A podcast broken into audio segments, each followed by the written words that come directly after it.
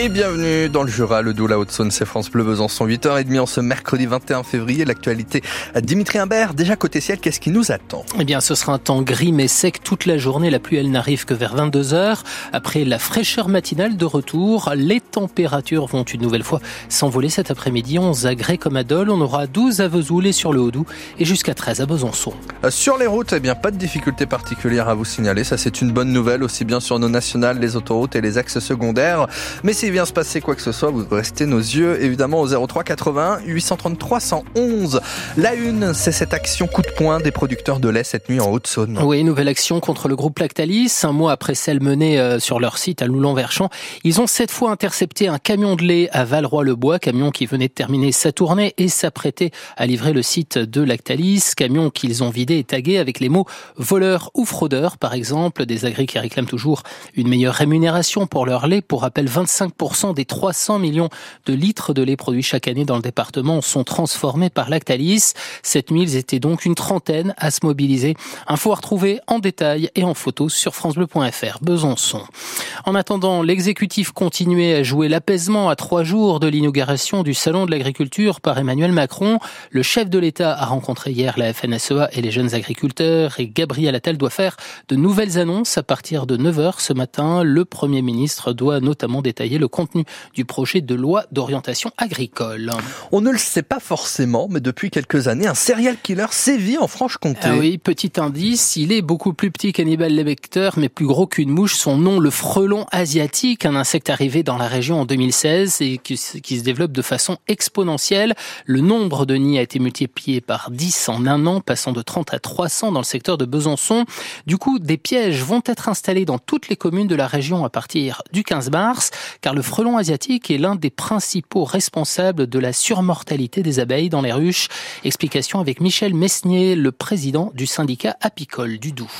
Le frelon asiatique, il va venir se positionner devant les entrées de ruches.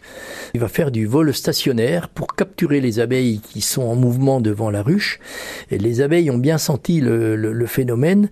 Elles vont se mettre en, retrait. Elles vont plus travailler et donc elles vont avoir un, une espèce de stress qui va les empêcher de travailler. Donc ça peut jouer sur les récoltes. Et puis le danger, c'est que si l'apiculteur n'a pas protégé ses ruches en temps et en heure, mais si un ou deux frelons réussissent à entrer dans la ruche, c'est pas très grave. 20 frelons qui rentreraient dans une ruche, la ruche est morte. Et là, le frelon, il va tout détruire. La reine, le couvain, le, le miel, enfin tout ce qu'il y a dedans. C'est un massacre. Et il y a beaucoup d'apiculteurs qui se font détruire des ruches comme ça parce qu'ils n'ont pas été vigilants. Le président du syndicat apicole du Doubs, Michel Mesnier, au micro France Bleu Besançon d'Audrey Joly. Une deuxième session de piégeage des frelons est prévue entre fin, fin juillet et début août. À la une également ce matin, un résistant étranger au Panthéon. 80 ans jour pour jour après avoir été fusillé par les Allemands, Misak Manouchian, résistant communiste d'origine arménienne, il fera son entrée ce soir à partir de 18h30. Il sera accompagné du cercueil de sa femme, Mélinée, résistante elle aussi et qui lui a survécu 45 ans. À Besançon, un hommage est également prévu place du 8 septembre à 17h30 à l'initiative de la ville et du Parti communiste.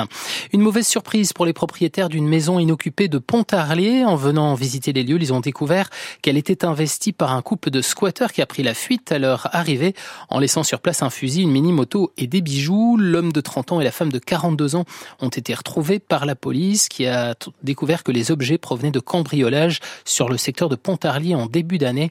Le couple a été placé en garde à vue. Il doit être jugé aujourd'hui par le tribunal de Besançon. 8h34 sur France Bleu, c'est sans doute un soulagement pour de nombreux voyageurs de la SNCF. Avant, avant le grand chassé-croisé des vacances d'hiver entre les trois zones prévues ce week-end, le trafic des trains grandes lignes devrait être quasi normal et ce, malgré la grève des aiguilleurs vendredi et samedi à l'appel du syndicat Sudrail, Raphaël Ebenstein.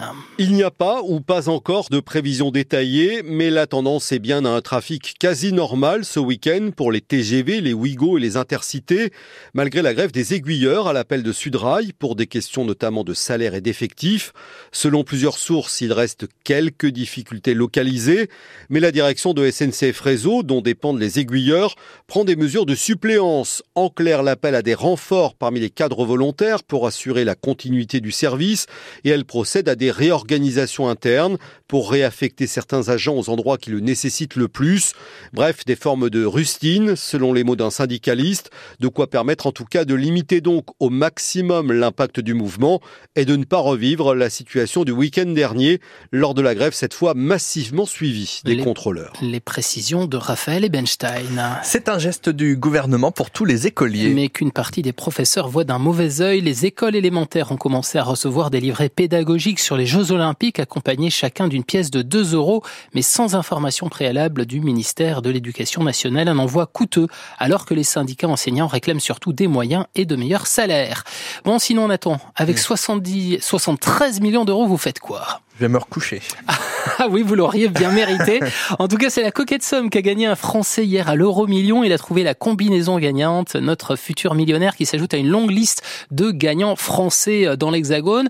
Le Royaume-Uni arrive juste après. Et pourquoi est-ce qu'on a eu plus de gagnants chez nous, en France, tout simplement? Parce qu'il y a beaucoup plus, de joueurs en France.